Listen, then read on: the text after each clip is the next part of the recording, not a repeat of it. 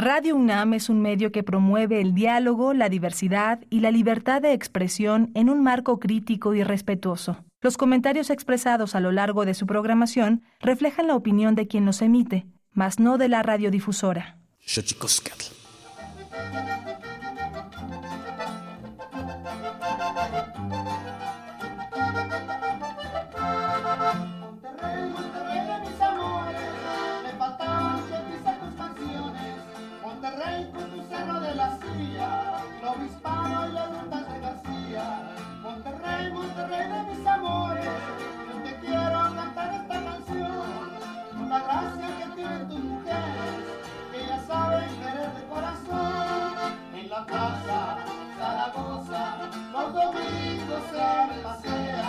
Las muchachas más hermosas de mi lindo Monterrey.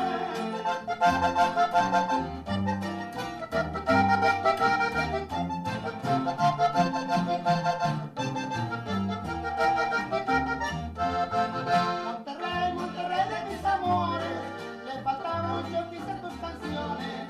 Monterrey con tu Cerro de las Tías, el Obispado y las montañas de la Monterrey, Monterrey de mis amores, yo te vengo a cantar esta canción por la gracia que tienen tus mujeres, que ya saben querer de corazón. En la plaza Zaragoza, los domingos se pasean las muchachas más hermosas de mi lindo Monterrey.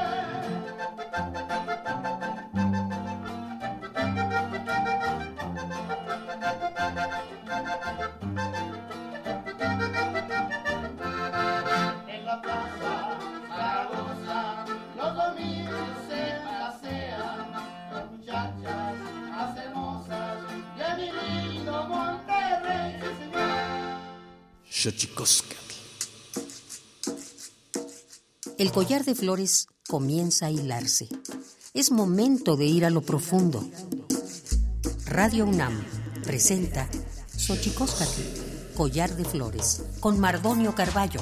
Hacemos revista del México profundo.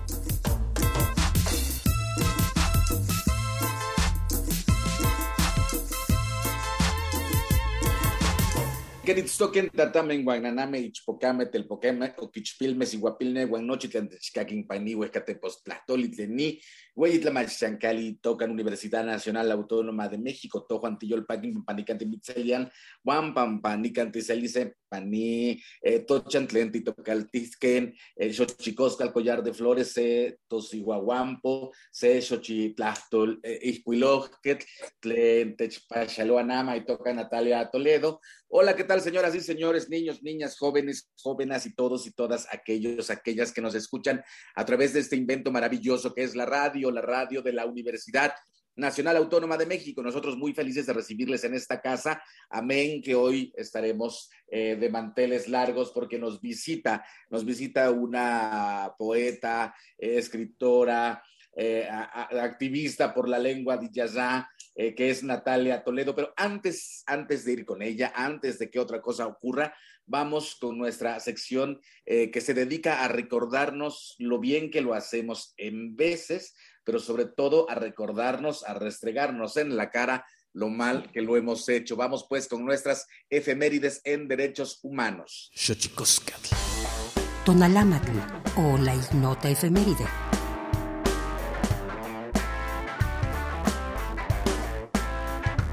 13 de junio de 1859. En México, el presidente Benito Juárez declara como propiedad nacional todos los bienes de la Iglesia Católica. 14 de junio de 2005, la Corte Suprema de Argentina declara inconstitucionales las leyes de punto final y obediencia debida, también conocidas como las leyes de impunidad, mismas que blindan de proceso penal a aquellos miembros de las Fuerzas Armadas acusados de cometer delitos de lesa humanidad durante la dictadura militar de aquel país. 15 de junio de 2011, Día Mundial de Toma de Conciencia del Abuso y Maltrato en la Vejez problema social que afecta la salud y los derechos humanos de millones de personas. 16 de junio de 1976, Día Internacional de la Solidaridad con el Pueblo en Lucha de Sudáfrica. Esta conmemoración se dio en el contexto de la lucha para erradicar el apartheid. 17 de junio de 2014, en Luxemburgo, la Cámara de Diputados aprueba matrimonios entre personas del mismo sexo y la adopción de infantes y niños por parte de estas parejas. 18 de junio de 1983, la astronauta Sally Ride se convierte en la primera mujer estadounidense en viajar al espacio en el transbordador espacial Challenger. 19 de junio de 2001. Se emite la Recomendación General número 2 de la Comisión Nacional de los Derechos Humanos sobre la práctica de las detenciones arbitrarias. Dicha recomendación fue emitida debido a la violación de los derechos humanos por la práctica de detenciones arbitrarias en México.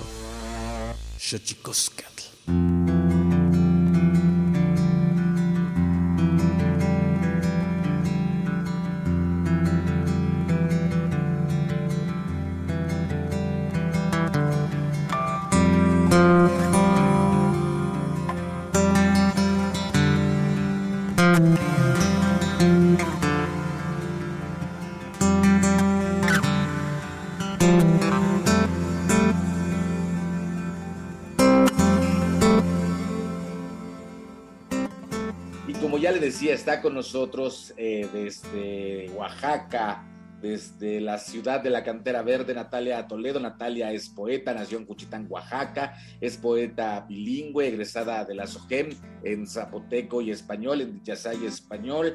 Ha, trabajado muchísimo, muchísimo el asunto eh, de la lengua eh, zapoteca a través de distintos, distintos talleres. En fin, Natalia Toledo, una, no necesito decirles todo su currículum, una poeta zapoteca eh, importante, eh, una activista por la lengua zapoteca, también su trabajo eh, ha sido importantísimo, becaria del FONCA, en fin, ha, tenido mucha muchas, muchos laureles en su camino, muchos premios y todo, pero sobre todo es amiga de este programa y nos da muchísimo gusto estar aquí con ella. Natalia Toledo, ¿cómo estás? Padiushi Mardonio, Padiushi, Kirashi Shevi Nikukadia Galano, Yanachi. Hola Mardonio, hola a todas las personas que nos van a escuchar o ya están conectados y nos están escuchando. Eh, de escucharte hablar tu idioma, tu lengua materna, pues por eso es que empecé también saludando en la mía.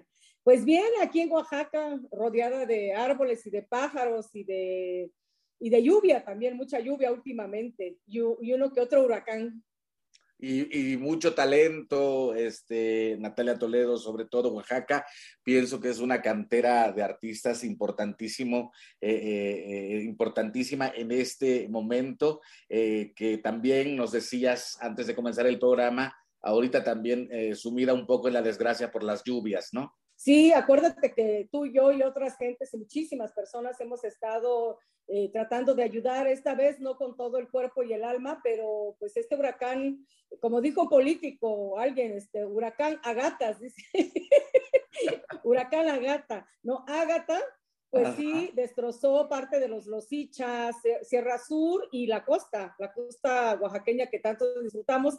Algunos lugares muy turísticos pues tienen como otras formas de prevenir y demás, pero más arribita hay gente muy, muy humilde con casas de lámina que pues se lo llevó el viento, ¿no? Entonces quedaron eh, sin, sin, sin casa muchísima gente y pues ahorita estamos eh, yo no, pero mucha gente está tratando de, hacer llegar ayuda. Así es que para todos los que nos están escuchando, si pueden ayudar, eh, creo que no se ve, no se refleja en la, eh, a nivel nacional la desgracia que pasó aquí, pero sí ha estado muy, muy fuerte, mucha gente sin comida y, e incomunicada. No.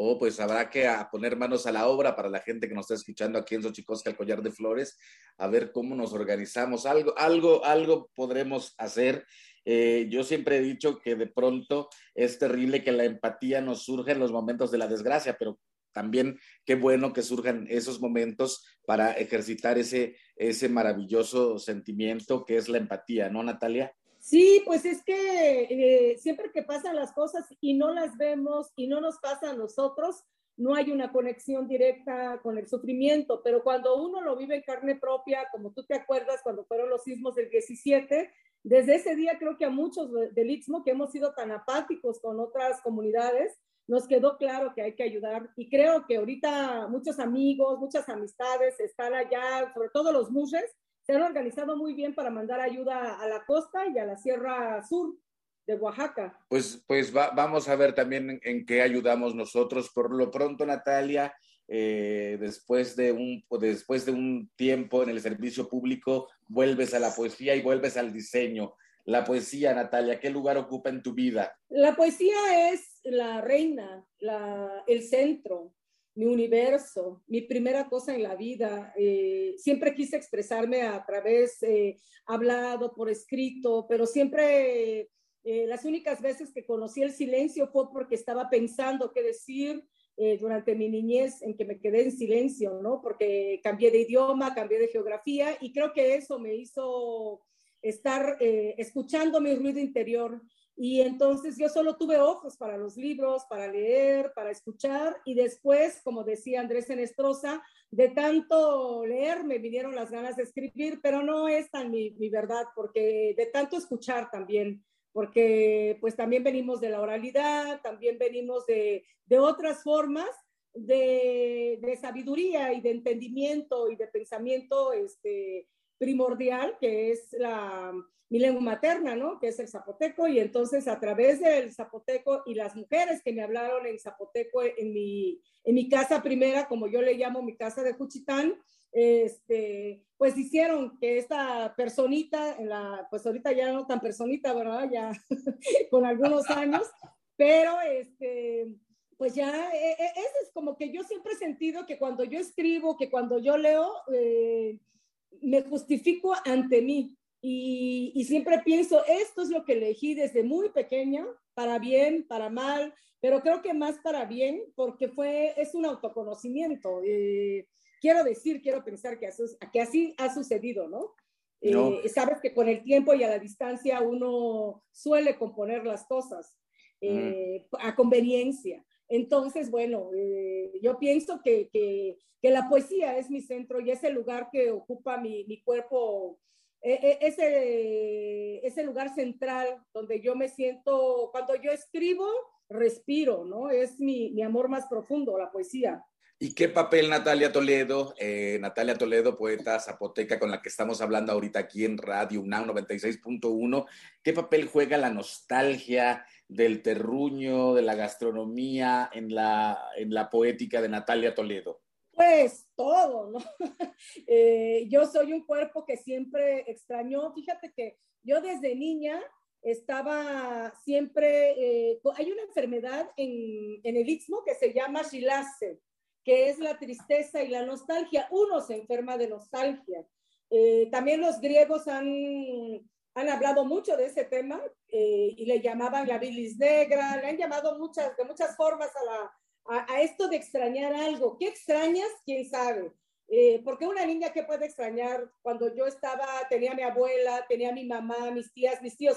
Obviamente mi papá fue un papá medio ausente porque él estaba viviendo en, en Nueva York, en París, estaba como viendo por su carrera, pero nunca dejó de quererme, nunca sentí ese, e, e, el, desamor, ¿no? O sea, ausencia sí, pero amorosa. Entonces, lo que yo, lo que yo sí sé es que mi, abuelita y las curanderas siempre te dicen que eh, le pongas nombre a lo que tú extrañas.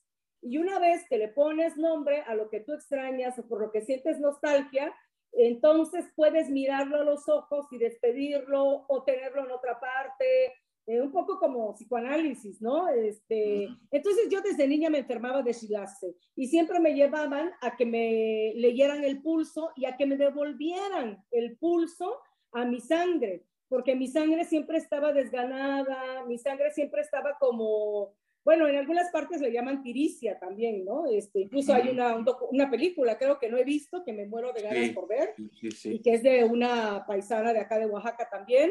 Ángeles Cruz. Ángeles Cruz, eh, que me muero de ganas de conocerla y también de ver su trabajo, porque parece que es muy, muy, muy bueno, y la verdad es que, pues ahí sí necesito ponerme al día. Entonces, te digo que, que, que yo siempre estaba extrañando algo, y cuando empecé a escribir, creo que ese es el camino de encontrar ese algo.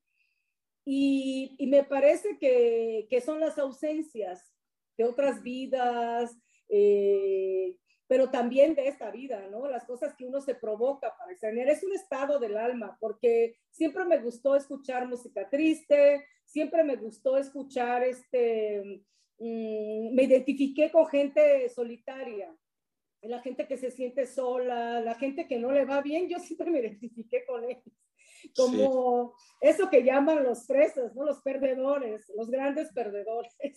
Eh, y los poetas somos algo así, ¿no? Este, Alicho Macero decía, pinches locos, decía, pues a quién se le ocurre escribir versos, vivir de, querer vivir de versos, que eh, pues es imposible, ¿no? Es como, como, como ser niño otra vez y ser niño y tal vez lo que todos los grandes extrañamos y, los poetas muchísimo es la infancia.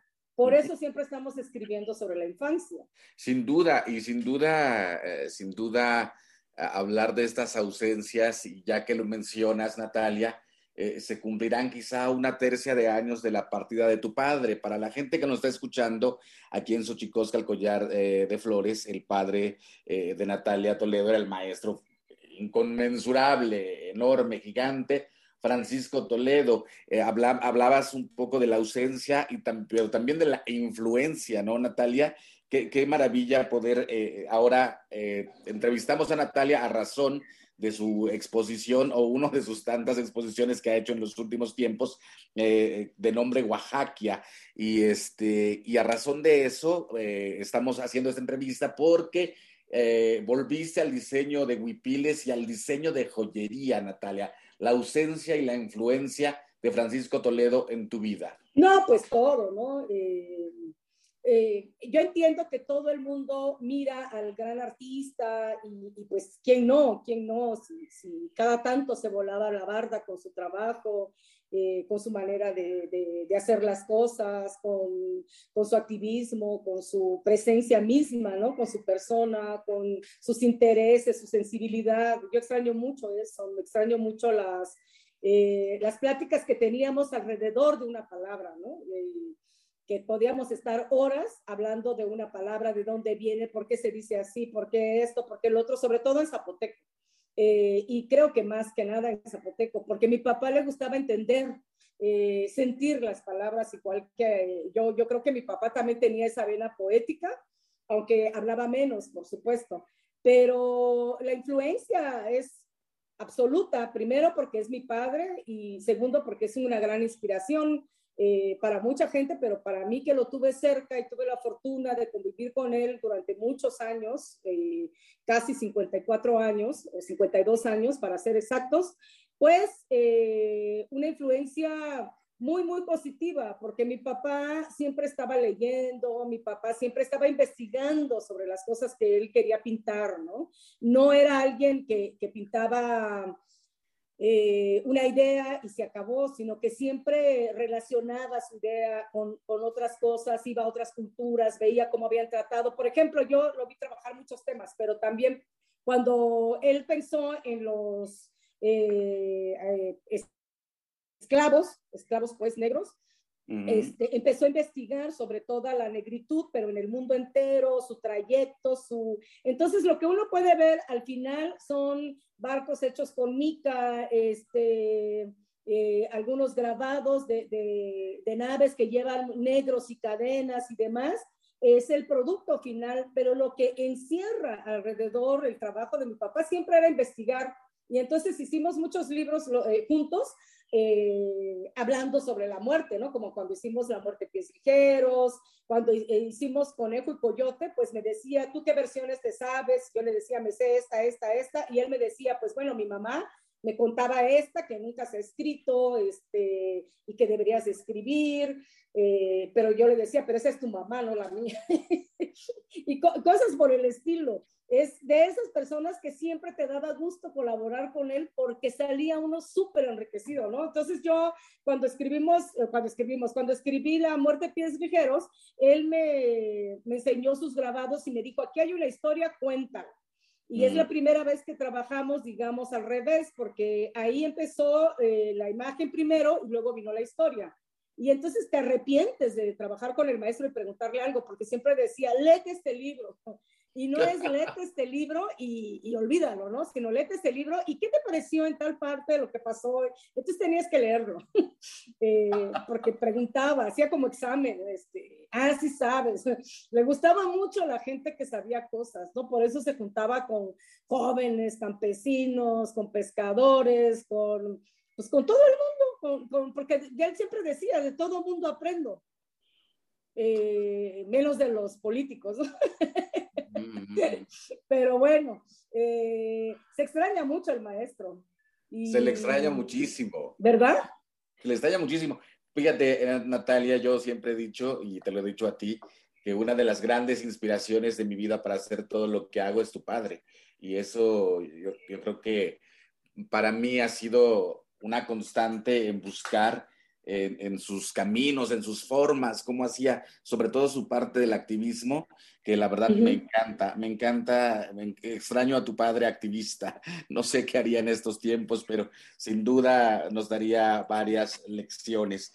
Estamos aquí en Xochicosca, el Collar de Flores, platicando con Natalia Toledo. Eh, bueno, ya como, como puede escuchar, hemos ya ido por los derroteros de la poesía, de la nostalgia, las ausencias, las influencias, pero vamos con nuestra sección dedicada a develar los secretos de los idiomas, porque los idiomas tienen sus secretos, Tlachtolcuepa.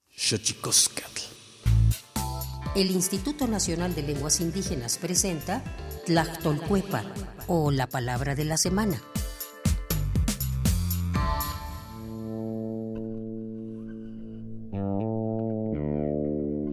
Shudi es una palabra de origen ñañú, variante de la lengua otomí que se habla en la región del Valle del Mezquital, en el estado de Hidalgo, que se usa para referirse a aquella imagen oscura que proyecta un cuerpo sobre una superficie al interceptar los rayos de luz y que en algunas ocasiones nos puede causar terror o nos puede servir para refrescarnos. Nos referimos a la sombra.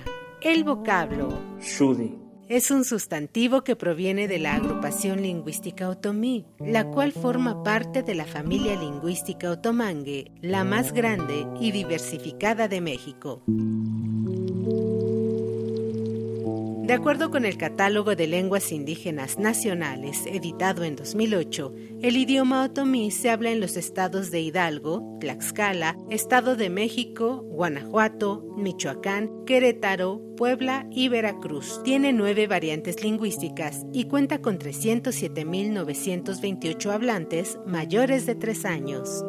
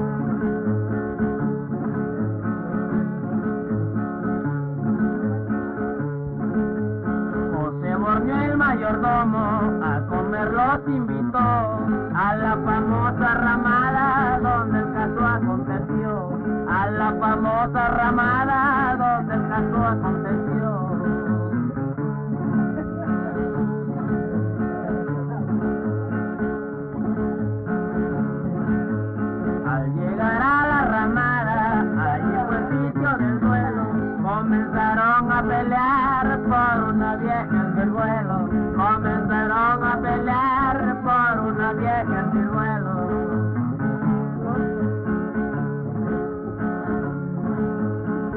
Espera, hombre, no se poco loquísimo. Porque muy apurecido se levantó de la mesa. A mí ninguno me espanta, yo soy también dueño de esa. A mí ninguno me espanta, yo soy también dueño de esa. ¡Bruja! Era Clavel. ¡Qué Dios! despuntando su pistola como una ploma se llama. Solo un tiro reventó porque ya no funcionaba. Solo un tiro reventó porque ya no funcionaba.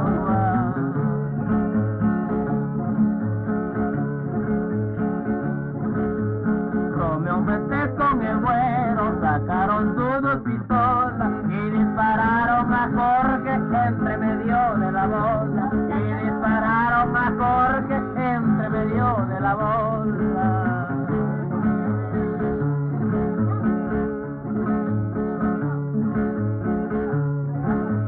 Cristian Muñoz cuando vio, corrió a ver a su amigo, cuando en eso él cayó, de un balazo en el ombligo, cuando en eso él cayó, de un balazo en el ombligo. Amalaya, mi escopeta, así dijeran el Pinoceta.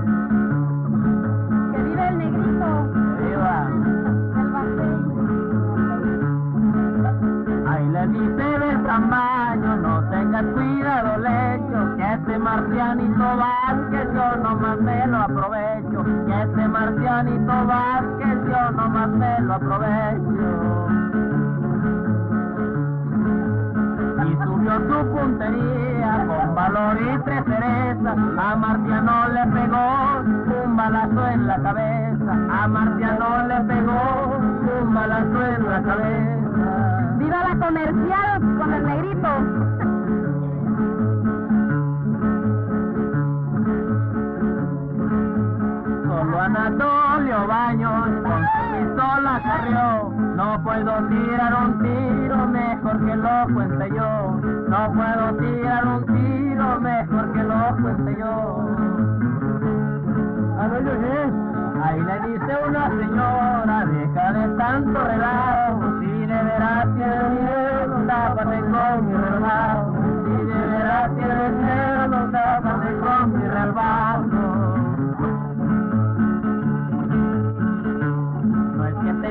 Mucho miedo, no me puedo contener. Me hace estorbo esta pistola, mejor quiero ser mujer. Me hace estorbo esta pistola, mejor quiero ser mujer.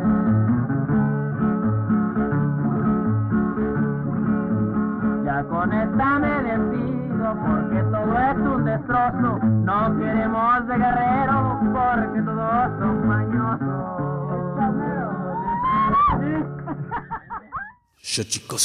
Pluriversos PUIC, un mundo culturalmente diverso.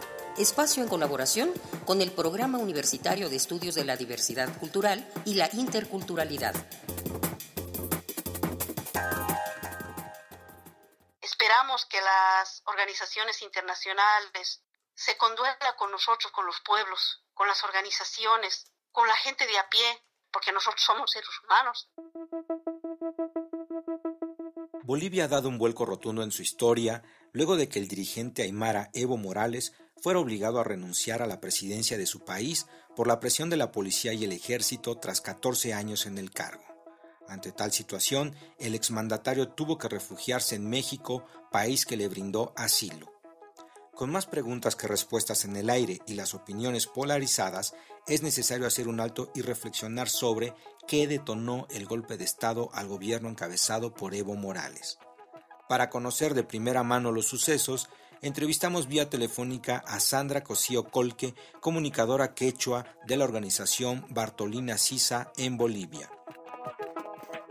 20 de octubre se han realizado las elecciones nacionales acá en el Estado Plurinacional, que sabíamos que nuestro candidato por el movimiento al socialismo del MAS y PCP, el hermano Evo Morales, ha salido ganador en la primera vuelta. Se hace un alto en el TREP, que es el conteo preliminar de, de la Corte. El candidato de Comunidad Ciudadana grita fraude y pide a toda la comunidad eh, ciudadana de su eh, organización política que se movilice. Desde allí empieza un bloqueo de 21 días en todo Bolivia, lleno de discriminación y de odio, con toda su artillería pesada. Porque a partir de que le obligan a nuestro presidente Morales a que renuncie, ellos agarran nuestra bandera, nuestra huipala. La huipala representa a todos los pueblos indígenas de Latinoamérica. Es el momento, es la dinamita que faltaba, la chispa que faltaba. Se levanta todos los movimientos enojados porque han pisoteado nuestra constitución.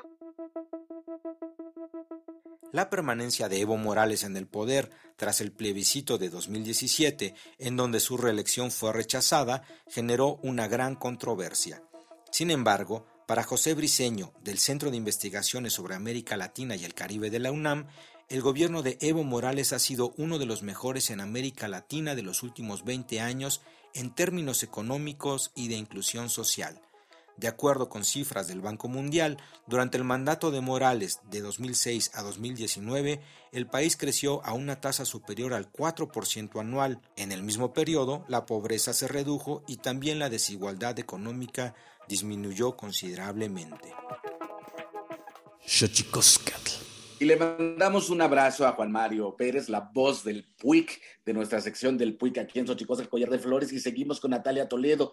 Y entre otras cosas, Natalia, fíjate que, que el otro día estaba recordando de cuando hacías esas cenas en tu casa, cenas de comida ismeña, y uh, conociendo un poco más a la cultura zapoteca, me encanta, me encanta la zapoteca del Istmo, que ustedes donde van, van con comida y todo, con totopo incluido, Natalia. Esa maravilla de la, de la gastronomía, de la memoria, de la panza, qué, qué maravilla que siempre esté con ustedes. ¿Cómo, ¿Cómo viviste esos momentos?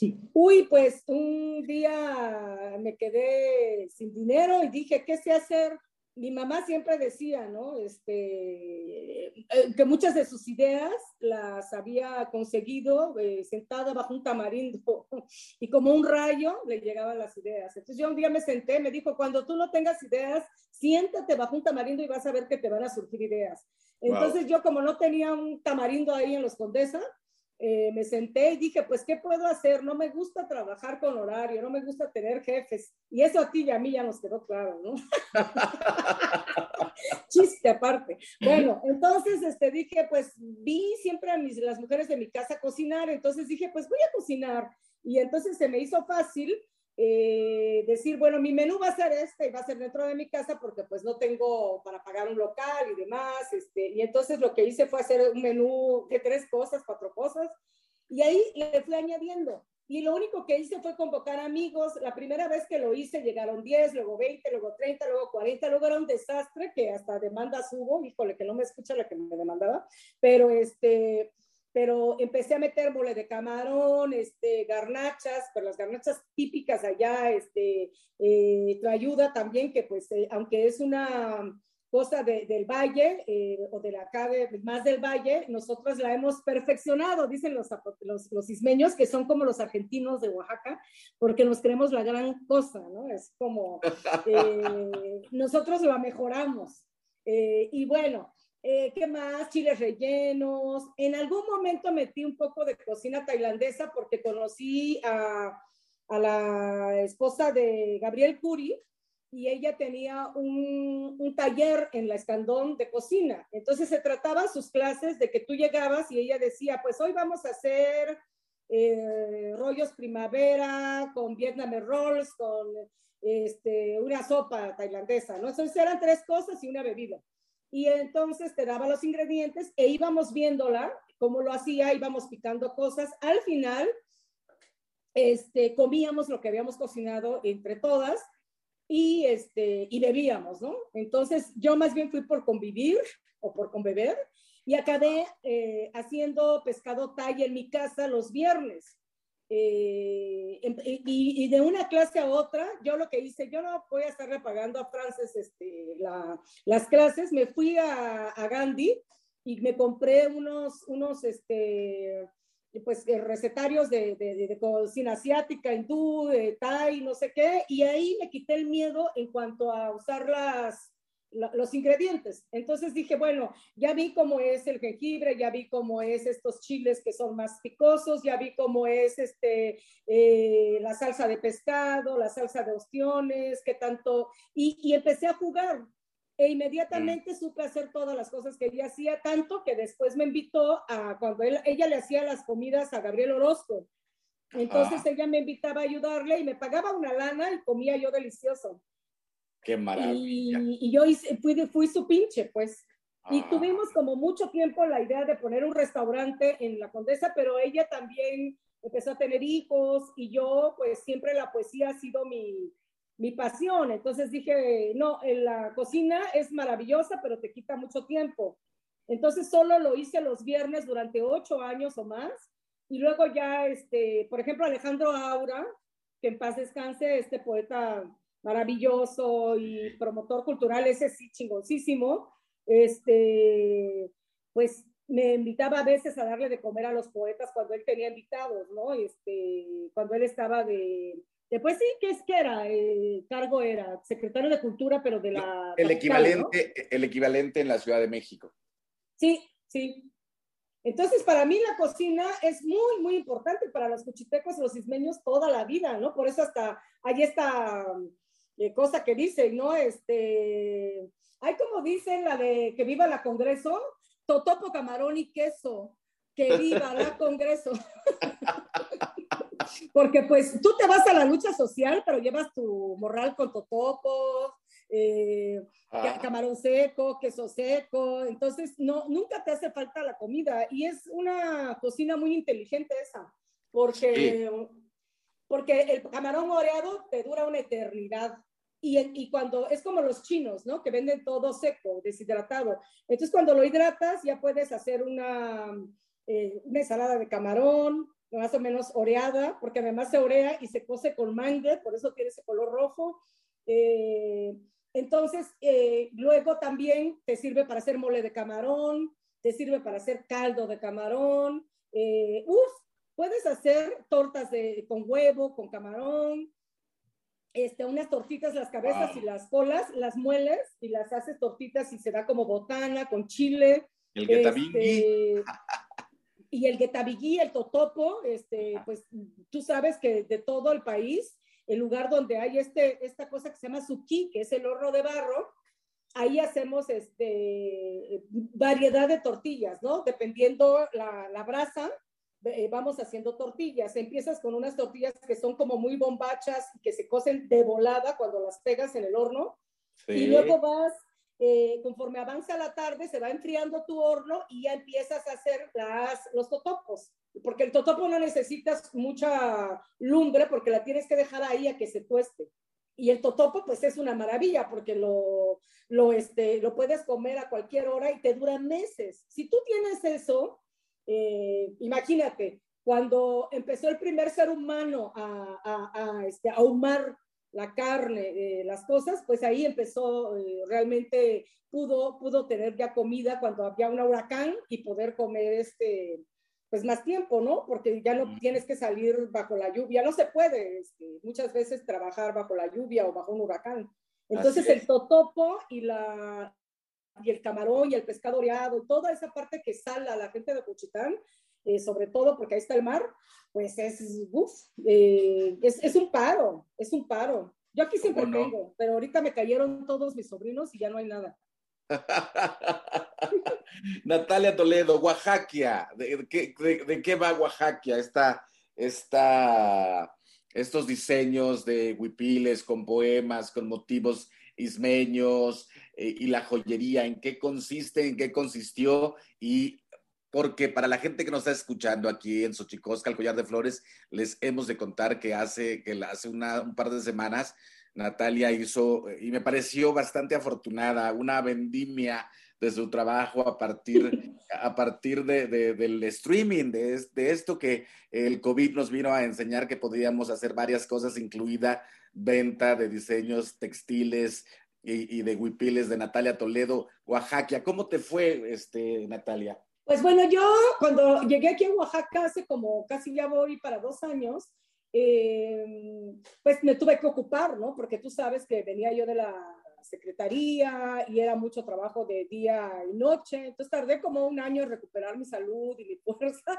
pero me puse a diseñar, eso es algo que, que extrañaba, porque yo necesito el trabajo físico, por así decirlo. Este, siempre he necesitado esa parte donde involucro mis manos, mi, mi, mi, cuerpo, ¿no? Y, y, un poco para bordar, para, para este, hacer las cosas, pues necesitas eh, meterte eh, y más gente. Entonces, bueno, eh, Valeria Florescano, que es una gran amiga, ella hace vidrio y hace cosas de cera. Ella había hecho algo con la gente que se dedica a estas cosas a la cera escamada de Totitlán del Valle, ella hizo unas sillas de cera y hizo como varias cosas y quedaron hermosísimas. Entonces me dijo, ¿por qué no nos conjuntamos? Porque hemos hecho cosas juntas. Entonces, este, tú presentas lo que estés haciendo ahora y, y, cada quien y vamos a la tienda Q, porque la tienda Q es la tienda de diseño de Oaxaca, que es este, Claudina López, la misma de la Galería Quetzalí, y la proveedora escolar.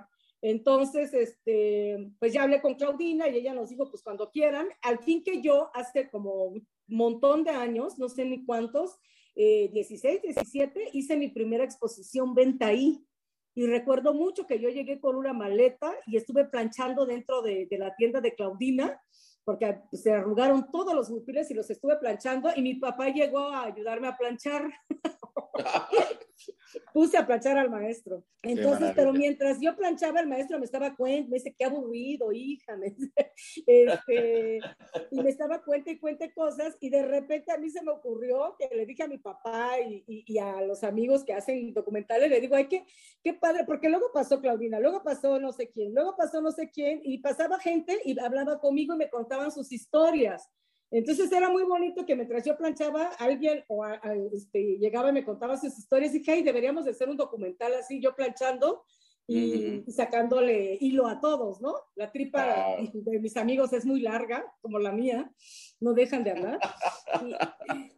Y, entonces, pues, eh, y Valeria me dijo, oye, ahí está mm, como un estudio, que ya no sé si es Wasakia, Oaxaca, Oaxaca, este, de la UNAM, pues Valeria está muy ligada por su papá, Enrique Florescano, a, este, a toda la cosa, este, pues digamos, intelectual, pero también científica, pero también, eh, bueno, ¿quién no conoce, no? Al doctor y a su mamá también, este, bueno, entonces ella me dijo, oye, ¿por qué no le ponemos así? Porque hay una investigación que dice que, que esta zona, que Oaxaca, o Oaxaca, pues, era, era un continente, y por eso, o sea, es algo que no está confirmado, pero creo que hay una, encontraron la piedra más antigua aquí. Entonces, eh, no sé si geólogos, si, pero varios estudiosos, no es algo como que se está estudiando. Entonces, eh, ella lo sabe por el papá y por algunos amigos científicos que ellos tienen, y entonces, eh, y por eso es tan rico en cuanto a cultura y lenguas. O sea, esta parte que llaman Mesoamérica y demás, pues como que tiene su razón de ser, que era un país eh, o una nación aparte, que, que, se juntó con la, pues con, con, los movimientos geológicos y no sé qué, tiene como cierta, ¿qué será? Lógica, porque es muy diferente esta parte de, creo yo, pero bueno, igual es algo incierto. Y le dije, pues así le ponemos, y es un pretexto, ¿no? Para juntar, o sea, tanto pedo para decir que nos juntemos las dos en hacer algo. y claro, cuando tú explicas tus ideas, pues son bien elaboradas y no sé qué, y luego resulta que acabas haciendo un huipil y punto, ¿no? Natalia pues Toledo, se nos está acabando el tiempo. Este, te felicito por esta, esta última parte de tu trabajo, por tu entrega, tu entusiasmo y, y me gusta mucho cómo usas las redes sociales para esto. Y, nada, eh, para la gente que nos está escuchando en Xochicosca, el collar de flores, Natalia Toledo aparece en Facebook, en Facebook como Natalia Toledo. Así que ahí, ahí te pueden encontrar, ¿no, Natalia? Si quieren conseguir algún huipil tuyo. Sí, sí, como Natalia Toledo y también en Instagram. Ahí ya tengo, ¿eh? Ya tengo. Y sí, este, es chistoso eso de vender en línea, pero lo hice porque se me antojó. Es que yo vi a Ceni, ¿te acuerdas de Ceni, de ahí del callejón? Sí. De los pescadores. Bueno, que, que es, era donde estaba la cocina. Pues ella vende en, en, línea, pero tiene 300 gentes conectadas. Yo la veo cuando no puedo dormir. la veo como, como TV directo, esas que venden estufas y cuanta cosa. Almohadas. Exacto. Yo me acuerdo que una vez me compré un anillo en esas, este, que era el canal 4, creo, no sé qué, y de oro, como no sé qué, era una mini madre, y, pero pues como te ponen la pantalla se veía hermosísimo, ¿no?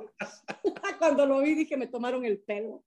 Bueno, Natalia Toledo, aquí en Xochicosa, el collar de flores, ¿te sabes algún poema quizá que nos puedas regalar o te agarro en curva? No, no me agarras en curva. Este, pues ahorita estoy trabajando, eh, pero ya terminando porque pues tengo años haciéndolo, lo que encontré con en Fray Juan de Córdoba, ¿no? Las onomatopeyas.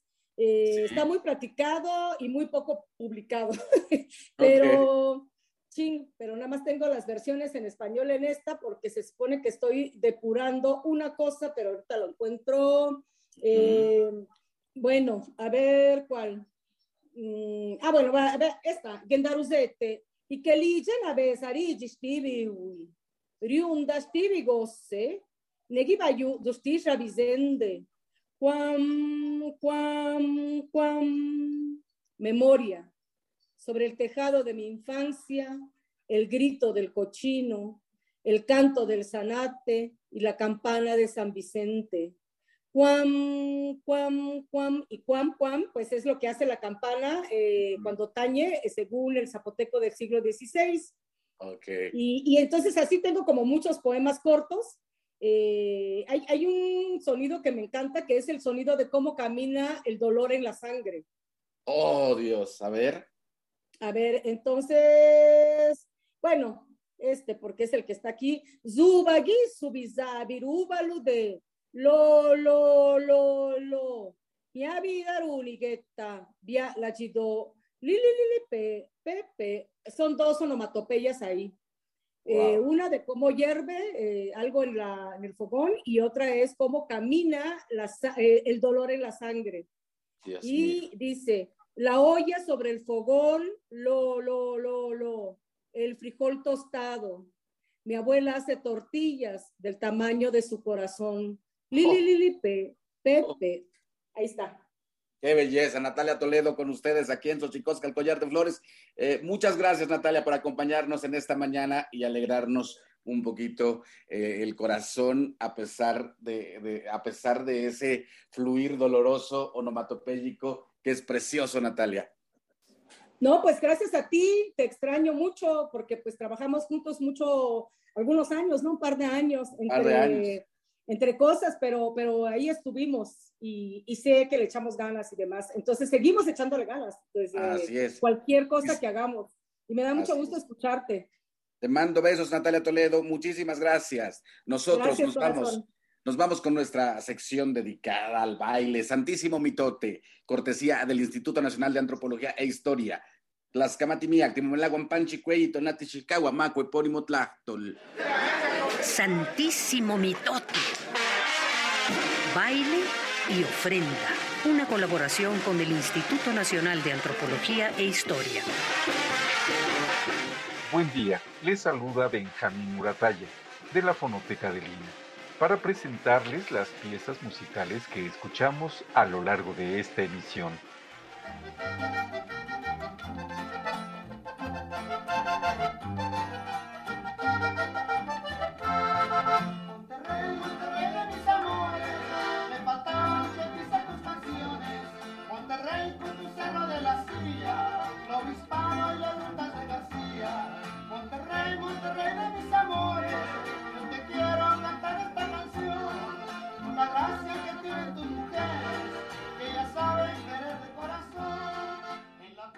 La primera pieza fue Monterrey de mis amores, un chotis de la autoría de Aliver Medrano. Lo interpretan José Beltrán Alvarado en el acordeón, José Ascensión Alvarado en el bajo sexto y Felipe Méndez Mendoza en el contrabajo. Forma parte del disco Tesoro de la Música Norestense, de la serie Testimonio Musical de México. La grabación la realizó Raúl García Flores en Monterrey, Nuevo León, en 1990.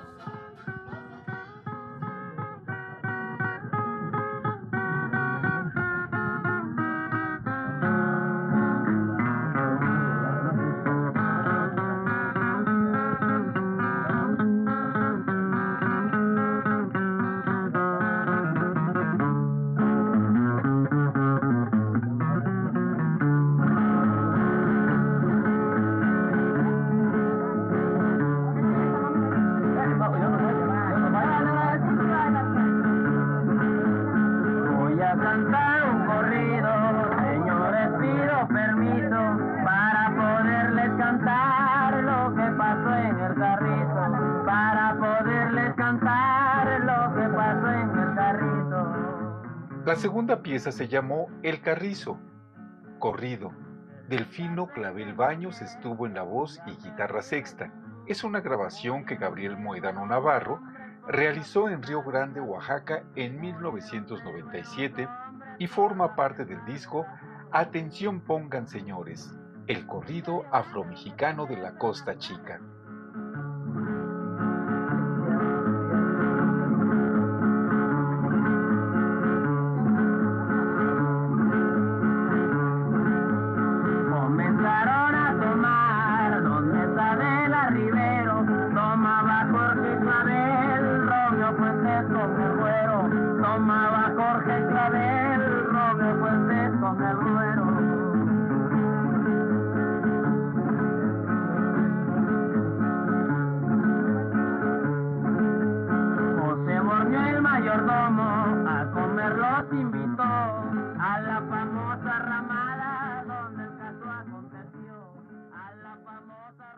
Los dejaré con la pieza Pajarillo Ranqueño, que interpreta Manuelita Reola con el mariachi Huitrón. Es de la autoría de Alfonso Esparza Oteo y fue grabada en 1930. Pertenece al disco Evocaciones de la máquina parlante, albores de la memoria sonora en México. Si desean escuchar las piezas completas de los discos que mencionamos en esta emisión, les invitamos a visitar la página www.mediateca.ina.gov.mx. También les invitamos a participar en el seminario en línea Antropología, Historia, Conservación y Documentación de la Música en México y el Mundo, a través de nuestro canal de YouTube Fonoteca INA, todos los martes. Tenemos una segunda invitación. Esta es para participar en el Foro Internacional de Música Tradicional 2022, que se realizará a principios de octubre. Pueden consultar la convocatoria en el Facebook de la Fonoteca INA. Fue un placer haberles saludado. Soy Benjamín Muratalla. Hasta la próxima.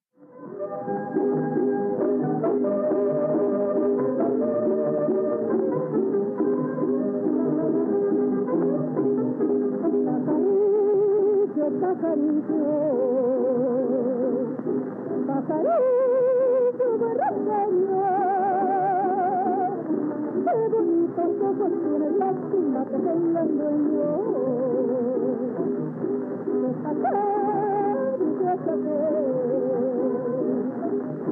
de cantar la calle mía. Anda y vive el tono tanto que mi corazón.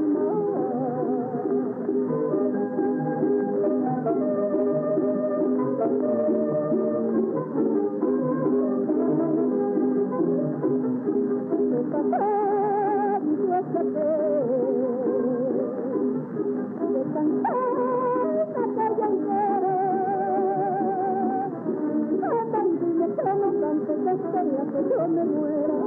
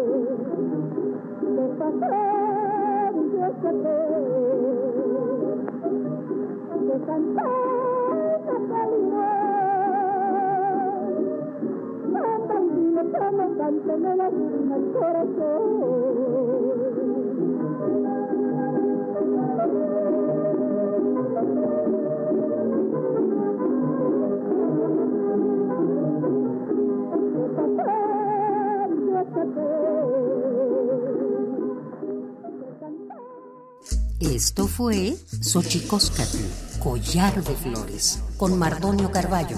Hacemos revista del México Profundo. Una producción de Radio UNAM. Experiencia sonora.